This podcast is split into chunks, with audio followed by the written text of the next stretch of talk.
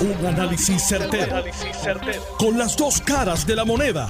Donde los que saben no tienen miedo a venir. tienen miedo a venir. Esto es el podcast de Análisis 630 con Enrique Quique Cruz. 5 y 4 de la tarde de hoy, jueves 2 de diciembre del 2021. Tú estás escuchando Análisis 630. Yo soy Enrique Quique Cruz. En breve ya tengo en línea telefónica al licenciado José Lozada, ex fiscal pero primero quiero que escuchemos este sonido de una entrevista, de una participación que yo tuve aquí con el licenciado César Vázquez, donde le planteo que yo entendía que Félix Elcano Delgado ya había negociado su culpabilidad. Así fue mi pregunta el pasado martes. Escuchemos. Si hubiese una investigación federal, por ejemplo, eh, ¿tú, ¿tú no ves ese, esa esa disculpa que él ha pedido, aparte de todo lo que tú dices, que, estoy de acuerdo contigo, pero tú no ves eso como una aceptación de culpabilidad. Él, él, sí, él, él está, sin duda, él sabe que, que algo, ¿verdad? Que, algo va a pasar. Que algo va a pasar. Sí. Y está adelantando su, sus disculpas, ¿no? Y pidiendo perdón. Eh, yo sé que él sabe que cometió errores que eh, le va a costar y, que le cueste, y le van a costar a su pueblo eh, como tal por el bochorno público que su pueblo y su, los cabañeses van a, vivir, a sufrir, porque eh, le tenían gran confianza. que tú mismo lo mencionaste y lo sabemos todos, el, canón. y en las elecciones fue, yo creo que si no fue uno de los, el más alto, de los más altos. El más alto fue el de Bayamón receptores, en, por eso, receptores de votos, eh, municipalmente hablando. O sea que una confianza y un, apoyo abrumador. Eh, y no deja eso de, ser algo eh, decepcionante y, y muy, muy enriquecedor para cualquier votante, para cualquier persona. de los que hayan votado por él y lo hayan seguido y apoyado, ¿verdad? Eh, pero de que al, él excusarse y pedir perdón, pues sí tenemos que pensar que él sabe que hizo algo malo, hizo algo mal y que eh, está eh, adelantando eh, ya sus excusas por lo que pueda venir. Ahora, podríamos decir, especulando obviamente, a base de lo que te acabo de preguntar ahora, de, de aceptar mea culpa, aceptar la culpabilidad, Podríamos decir también, o podríamos suponer, que negoció con los federales su culpabilidad. Yo, es que acuérdate que no podemos hablar de culpabilidad porque todavía no ha sido ni siquiera, no sabemos. Sí, sí, pero, pero estoy, por eso es, yo me estoy adelantando, estoy analizando, yo no estoy acusando, estoy analizando. no, por eso, pues, yo, yo no... Ahí lo tienen, señores, negoció su culpabilidad y lleva más de 12 meses negociando su culpabilidad. Y el pasado viernes 25 de noviembre, él y su abogado firmaron su culpabilidad. Y el 29 de noviembre lo firmó el aparato local federal y luego esto tuvo que ser revisado en Washington con el jefe de corrupción e integridad pública en Washington, que también lo firmó. Y hoy, en una entrevista que Eliezer Ramos le hizo al licenciado de Juan Mato, él le aceptó a Eliezer, y más tarde vamos a hablar con Eliezer, él le aceptó a Eliezer, en lo sé todo, ¿qué? ¿Qué le aceptó? Que llevaba más de 12 meses negociando con los federales no quiso entrar en el detalle de cuántos meses llevaba Félix Elcano Delgado alambrado grabando gente. Y hoy, Fiscalía Federal, de una manera bien tranquila y bien sencilla, como lo hacía Douglas Leff, que ayer yo le toqué a ustedes aquí los sonidos, vengan, los vamos a tratar bien, el que no venga los vamos a buscar. Hoy, hoy, Steven Moldro, jefe de fiscalía, lo dijo idéntico. De otra manera, pero lo dijo idéntico. Aquí ustedes tienen dos casos donde uno cooperó, donde uno se entregó Y ese, mira, tiene hasta un máximo de cinco años y nosotros estamos proponiendo que sea en las guías lo más bajito. Y el otro, por no quererlo cooperar, por obstruir a la justicia, lo fuimos a buscar esta mañana y lo sacamos de su casa. Así es, papá. Y después vino el jefe del FBI, el Special Agent in Charge, Joseph González, y ¿qué dijo? This is only the beginning. Esto es solo el comienzo. Bienvenido, licenciado José Lozada, Análisis 630. Quique, muy buenas tardes a ti, a los amigos radio oyentes. Hoy estamos escuchando, hemos visto los las fotos, hemos visto los videos de cómo esta mañana, a las 5 de la mañana, le tocaron la puerta, le dijeron, don Mario, nos vamos. El FBI va a ejecutar órdenes de arresto, y no son dos, no son tres, son muchas más. Y a todos estos ciudadanos que le han faltado la confianza del pueblo, que son una vergüenza para la confianza del pueblo, van a pagar por su irresponsabilidad, por sus delitos. Hoy hemos podido ver un poco más. Hoy vimos la denuncia presentada contra Félix Elcano Delgado. Denuncia por conspiración, por soborno y por kickback. Haber aceptado dinero por dar contrato. Y al mismo tiempo hemos podido ver que de ese kickback, que inicialmente era por un contrato de alquiler de una guagua, allá para el 2018, lo menciona la, la denuncia, tenía el contratista identificado como la persona A, pero cuando miramos el contrato de la persona A, es de, es de esa gente de Waste Collection. Y más que de Waste Collection, de la empresa asociada a ellos. ¿Y qué, qué, qué hay más ahí? que todas las semanas iban y le daban dos mil dólares en efectivo. Dos mil dólares en efectivo. Y esto es muy serio. Y como bien has dicho, que estuvo negociando mucho tiempo, por 12 meses, negociando un acuerdo, un acuerdo fantástico para aquel que cometió delito, un acuerdo fantástico que significa que tiene el mínimo de la pena, que es una pena de cinco años, y el mínimo podrían ser dos años de cárcel, pero no en cualquier cárcel, en aquella cárcel que yo mencionaba en el día de ayer, que puede ser en ese campamento que no tiene mayor restricción, que no tiene reja, donde incluso podría jugar un poco de golf. Pero terminando esa, esa sentencia que el juez ya pautó, la misma para el 8 de marzo del 2022, les adelanto hoy que esa sentencia no se va a dar el 8 de marzo del 2022. ¿Y sabe por qué no se va a dar, Quique? Porque él tiene que cumplir con el acuerdo de cooperación con los federales. Y él tiene que estar disponible para cooperar, y más que cooperar, para declarar con todos y cada uno de los funcionarios y personas que se arresten por esta trama, por este fraude. Así que esa sentencia se va a extender, igual que pasó con ese señor que se llama Naudi, que todavía no ha sido sentenciado y que ha estado colaborando con las autoridades en los casos de las personas que se arrestaron. Tenemos que ver que después que cumpla su condena de cárcel el día que sea sentenciado el Cano Delgado, va a tener que estar en probatoria por tres años, sabiendo que nunca va a poder aspirar a un cargo público y que va a cargar con esa mancha, esa vergüenza de haber tenido la oportunidad de dirigir bien los destinos del pueblo de Cataño y cegarse, como mencionó él en su comunicación y pidiendo disculpas, cegarse por el poder. Hay que aclarar que hay muchos documentos que todavía no son públicos, que todavía están sellados, que ese gran jurado va a seguir sesionando, va a seguir reuniéndose, que todavía la investigación continúa como dijera Joseph González, esto es apenas el principio de esta investigación. Esto puede durar un buen rato más. Y llama la atención en este caso en particular el día de acción de gracia, mientras nosotros estábamos en familia, dándole gracias a Dios, disfrutando de una buena cena, ese mismo día el Cano Delgado estaba firmando el acuerdo de cooperación.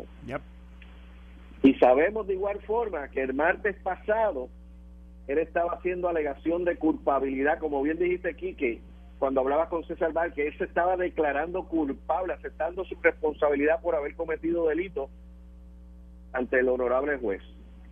Ese día, en una videoconferencia. Así que él quedó en libertad sin fianza.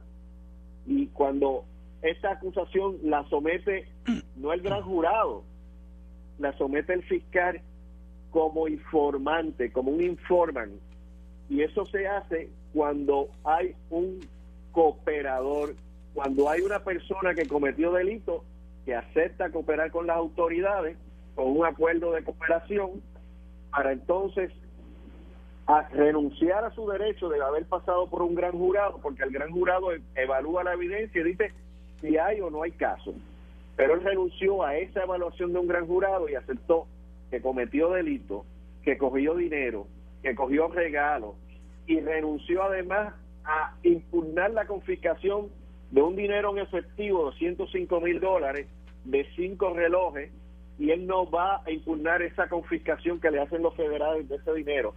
Además que se obliga a cooperar, sabiendo que si no coopera, le pueden instalar los delitos y conllevar penas mayores que podrían llegar hasta los 20 años de cárcel.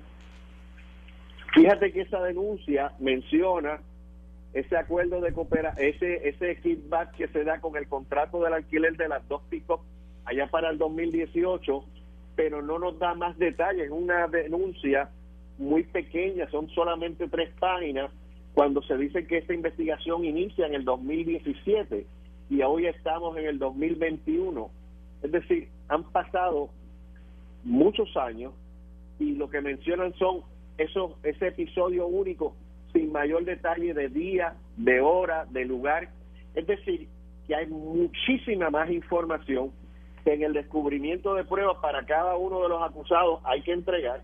En el caso del señor Villegas, don Mario, que fue el que arrestaron esta mañana, que es socio de la compañía de asfalto, ese señor en una ocasión, según la denuncia, dio 70 mil dólares al señor alcalde allá para el año 2020 en otra ocasión dio 7.840 dólares y allá en junio del 2021 dio 17.000 dólares. Cerca de 100.000 dólares este ciudadano de una compañía de asfalto para arreglar las calles del pueblo de Cataño dio. En el caso de la otra empresa que está siendo investigada y que se dice que también tiene un acuerdo de eh, cooperación, se alega que tiene contratos por 13.2 millones con el municipio. Es decir, que todavía falta mucha gente y como se ha mencionado, se señala que este señor ex alcalde, como parte de las estrategias de investigación, como parte de los supinas que se hacen para obtener llamadas telefónicas, mensajes de texto, mensajes de WhatsApp, para obtener incluso información de tiendas de lujo en un centro comercial en particular donde el distinguido, no lo llamemos así, donde este señor es alcalde, fue a comprar artículos de lujo, ropa, zapatos, que no iban acordes con su salario como alcalde de 66 mil dólares. Así que hay tela para cortar y debemos estar pendientes cada mañana cuando abramos los ojos y pongamos las noticias, ver cómo el, Departamento de Justicia de los Estados Unidos por el FBI va a estar tocando puertas, tocándola y tocarla con firmeza, como llegaron hoy a Gurabo, con un equipo SWAT, con un carro blindado, con varias guaguas, para decirle, usted está arrestado, este es el indictment, acompáñenos.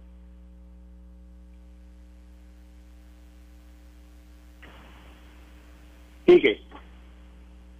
Sobre 12 meses negociando. 12 meses porque hay mucha información, porque hay muchas personas implicadas, porque se usaron herramientas de investigación, porque de la información que ha trascendido se alega, se dice que el señor alcalde estuvo alambrado. Que el señor estuvo alambrado, debemos pensar que todos esos otros funcionarios, todos esos otros contratistas van a estar siendo acusados por su participación. Cada grabación de esa se transcribe día, hora, y lo lindo o parte de lo que hace la investigación es que esas grabaciones, además del audio, hay video. Se van a poder ver los videos donde estos funcionarios aceptan los sobornos, aceptan el dinero. Se va a ver cómo se ríen, cómo se disfrutan la comisión del delito. Pero esa risa, yo te aseguro que con lo que pasó hoy, se les acabó. Y probablemente algunos han ido a una farmacia a comprar unos productos particulares para el malestar estomacal, porque lo que viene es que van a ser arrestados. Estamos, estamos hablando de que los federales hoy, esto es un, yo, yo lo veo de la manera que yo, y, así mismo lo, lo analicé ayer y antes de ayer, que los federales son los que construyeron este libreto completo, incluyendo lo de hoy, porque ellos quieren mandar un mensaje allá afuera de contraste, de contraste. Compara lo que le pasó al Cano, compara lo que le pasó a Villegas. Y, y claramente, eh, según la información que me llegó, creo que fue en la misma conferencia de prensa que sacaron un sonido donde Villegas llama al Cano y le está diciendo que se tiene que deshacer de los relojes. Imagínate si parte de lo que hablábamos ayer, como bien tú lo mencionas, señores, hay una investigación en curso del gobierno de los Estados Unidos tienen facultad para pedirle a un juez autorización para grabar conversaciones telefónicas. Pueden solicitar los detalles de los mensajes de texto, los mensajes de WhatsApp. Señores, cuando usted destruye ese, ese mensaje, cuando usted destruye evidencia, es un nuevo delito. Señor, el señor Douglas Les les dijo que se apuntaran temprano para evitar que la guagua fuera a darle pon. El Cano aprovechó ese mensaje se apuntó, estuvo 12 meses para montarse en la guagua y se montó. Otros que han escuchado el mismo mensaje, por el contrario, han pensado equivocadamente que no los van a coger. Les adelanto que los van a coger. Les adelanto que ya están grabados. Les adelanto que están grabados en audio y video y que van a ser una vergüenza no solamente para Puerto Rico, sino también para sus familias porque depositaron una confianza en ustedes. Aquellos que fueron, que son funcionarios públicos, lograron el cargo en la en las urnas, confiaron en usted porque usted hizo una promesa que incumplió. Así que ya desde este momento, el que no se anote no va a poder montarse en la guagua sin los grilletes y sin las esposas. Aquel que no decida cooperar con las autoridades va a tener serios problemas porque de madrugada los van a sacar en ropas menores, los van a esposar y se los van a llevar a la cárcel federal. Licenciado José Lozada, vamos a escuchar este sonido que dura menos de un minuto. Desafortunadamente, no todos los involucrados han tomado la decisión de hacer lo correcto en este caso. Hay un grupo de personas que saben bien quiénes son y viven en constante desosiego preocupadas porque iremos a arrestarlos. Respecto a esto, ellos están lo correcto. Sin duda, llegaremos por ustedes. Hasta entonces, cada una de sus noches será más y más larga y las horas en las que logren conciliar el sueño serán menos y menos hasta que se den cuenta de que deben llamarnos a nosotros de inmediato o hasta el momento que toquemos a su puerta. Eso fue hace tres años aquí en Análisis 630. El mensaje es uno claro. Aquel que se apunte puede tener el beneficio de que no le toquen a su puerta, de no ser esposado, encadenado, arrestado, con todo ese contingente en ese plan operativo de arresto, y hacerlo como lo hizo el Cano, que el Cano estuvo negociando su acuerdo, logró su acuerdo, no lo arrestaron.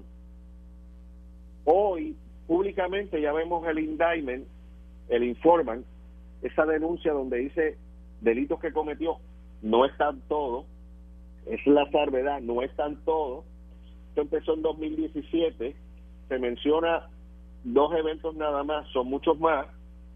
Hay que esperar que se sigan abriendo, desellando esos otros documentos y eso va a pasar cada vez que arresten a uno de esos que está involucrado en esa conspiración, en esos fraudes, en esos sobornos. Así que vamos a estar viendo que el FBI va a tener mucho trabajo. Lo anunció Douglas Leff, ahora le toca al señor Joseph González. Hay mucho trabajo. El que no se apunte sabe que le van a tocar a su puerta. Su esposa va a estar allí, sus hijos van a estar allí y van a ver ese espectáculo. Sus vecinos van a estar allí, igual que pasó esta mañana allí en Gurabo. Así que el que quiera apuntarse, que se apunte. El que no quiera, pues espere a que le toquen a su puerta a eso de las 5 de la mañana. Licenciado José Lozada, muchas gracias. Como siempre, estaremos hablando más continuamente con esto. Un privilegio, Quique. Buenas tardes. Gracias a todos los amigos que me escuchan. Bye bye. Ustedes escucharon al ex fiscal y hoy continúa siendo licenciado abogado de defensa José Lozada. Eh, estás escuchando el podcast de Noti1. Análisis 630 con Enrique Quique Cruz. 5 y 33 de la tarde de hoy, jueves 2 de diciembre del 2021. Tú estás escuchando Análisis 630. Yo soy Enrique Quique Cruz y estoy aquí de lunes a viernes de 5 a 7. Todos los martes a las 5 y 30 está conmigo el licenciado John Mott en su sección de ley promesa 630 y cuando surgen situaciones federales, pues él siempre está disponible para nosotros, pero principalmente para nuestra audiencia. Buenas tardes, licenciado Mott. ¿Cómo tú estás? Yo bien, ¿y tú? Aquí, riéndome de las cosas que ocurren en Puerto Rico. Cuéntame. Pues este, el hombre de los muchos relojes. Eh, the Man with a Thousand Watches. Pues, ¿qué podemos decir? Eh, según la entrevista que yo escuché que hizo Eliezer hoy, Eliezer Ramos, al licenciado Matos de Juan, eh, él le dijo que él llevaba más de 12 meses negociando con los federales Posible.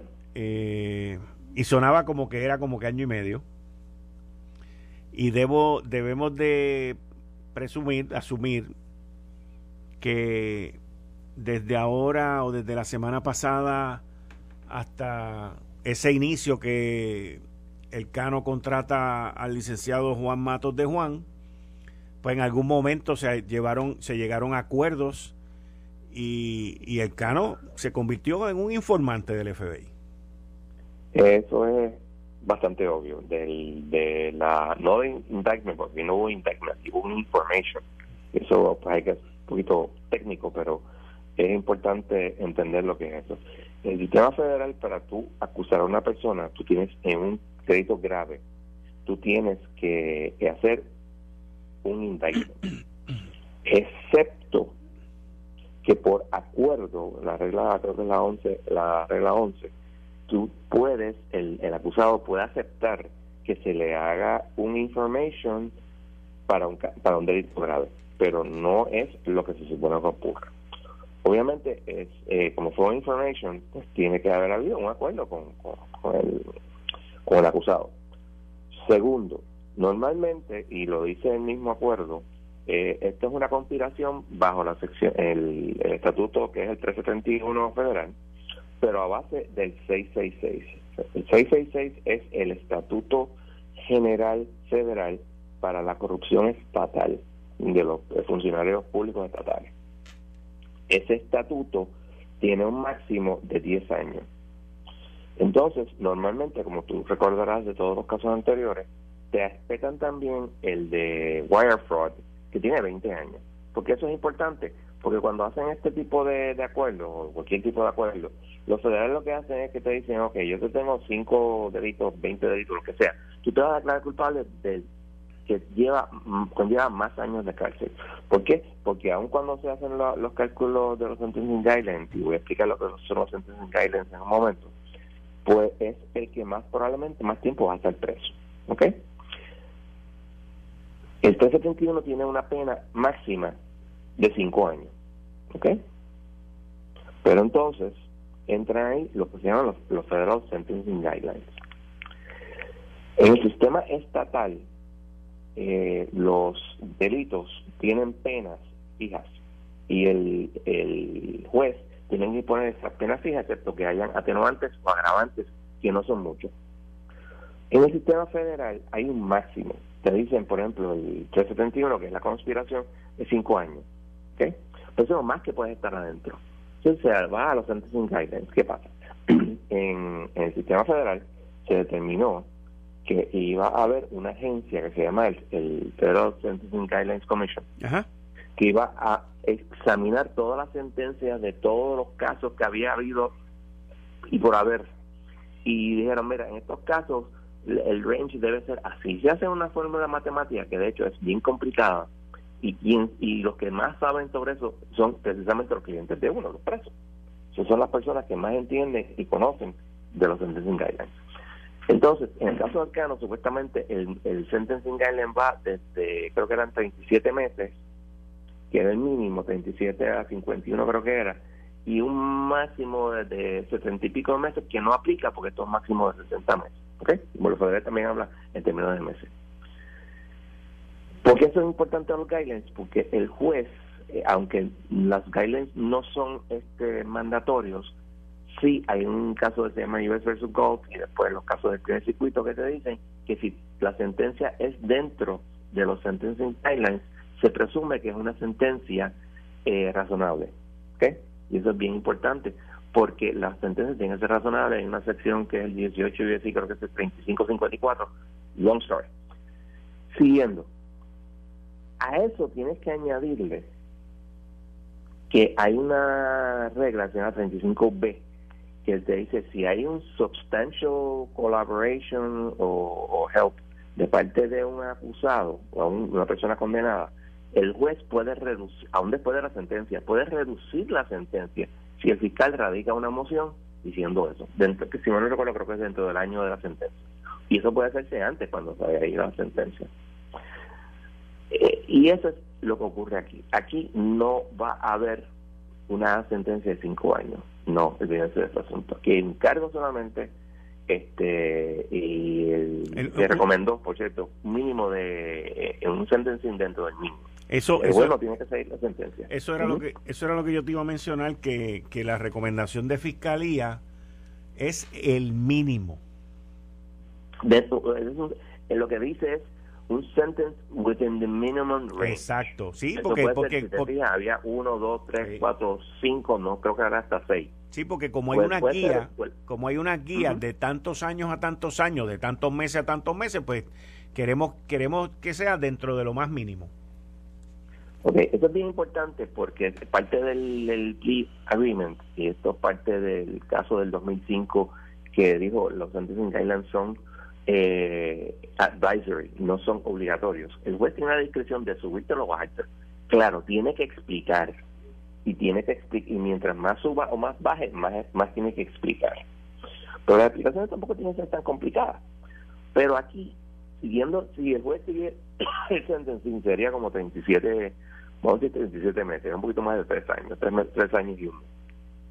Pero, volviendo, si es que está cooperando y eso conlleva que haya sentencias de otras personas, y especialmente que se cree que él estaba siendo grabado, etcétera, etcétera, pues posiblemente el hombre cumpla un año y pico. Bien importante, en el sistema federal tú tienes que cumplir el 85% de tu sentencia, así que si lo, lo meten este, dos años, él tiene que cumplir más de año y medio etcétera, etcétera, etcétera. Como también, como, también, como también puede que no cumpla nada, te pregunto.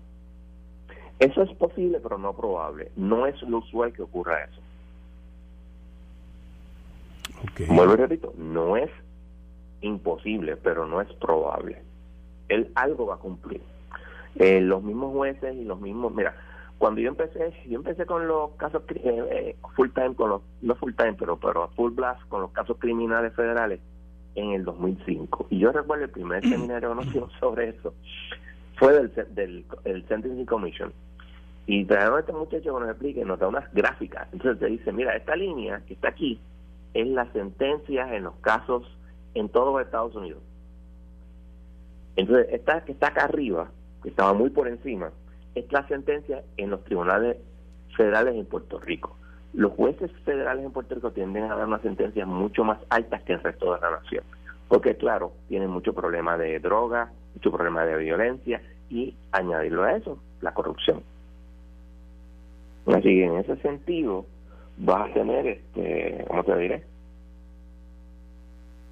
Este, vas a tener poco probable que él le den probatoria o, que cumpla en su casa. Pero tampoco va a ser este como te dije tres años. Va a ser probablemente entre uno y dos años.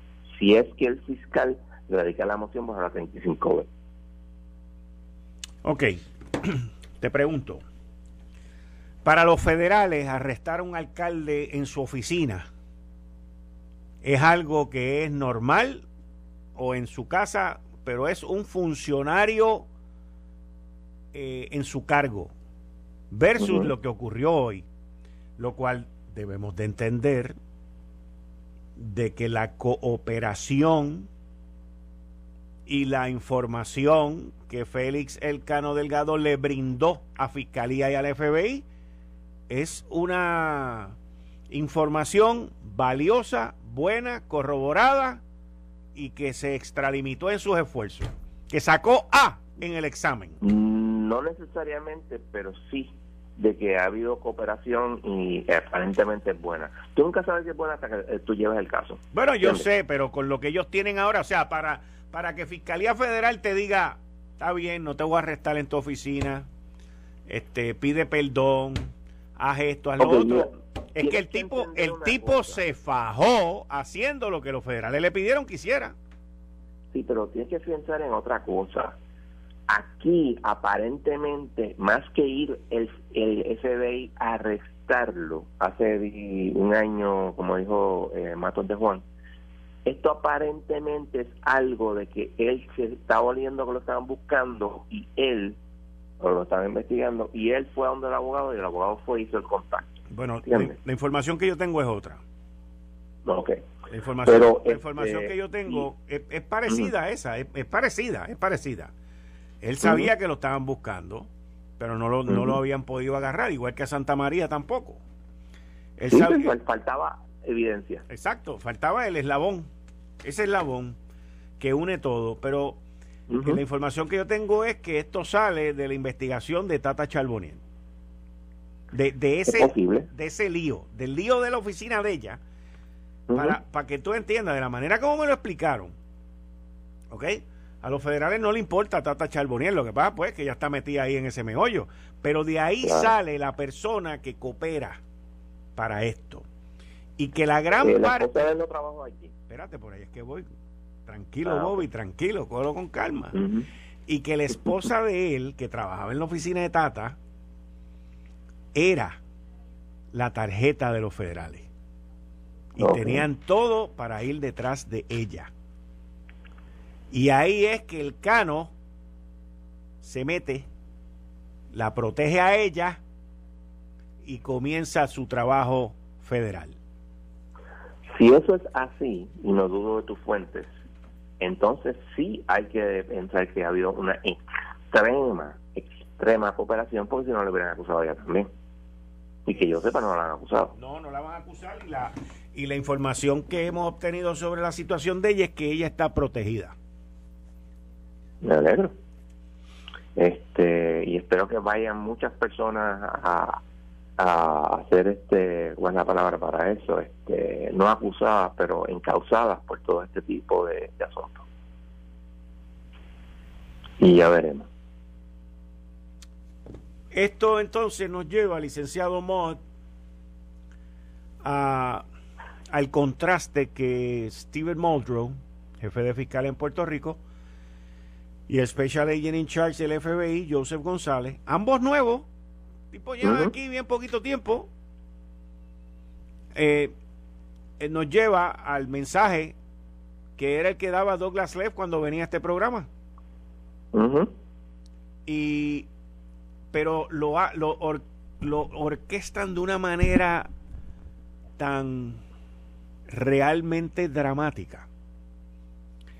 en donde el mismo día que, presentan el, el, informant y el plea agreement, eh, arrestan al otro para dejarle saber a la comunidad corrupta de Puerto Rico, miren, los que estuvieron, los que estuvieron con Félix Elcano y no, y fueron grabados y no han venido donde nosotros, le va a pasar lo que le pasó al señor Villegas.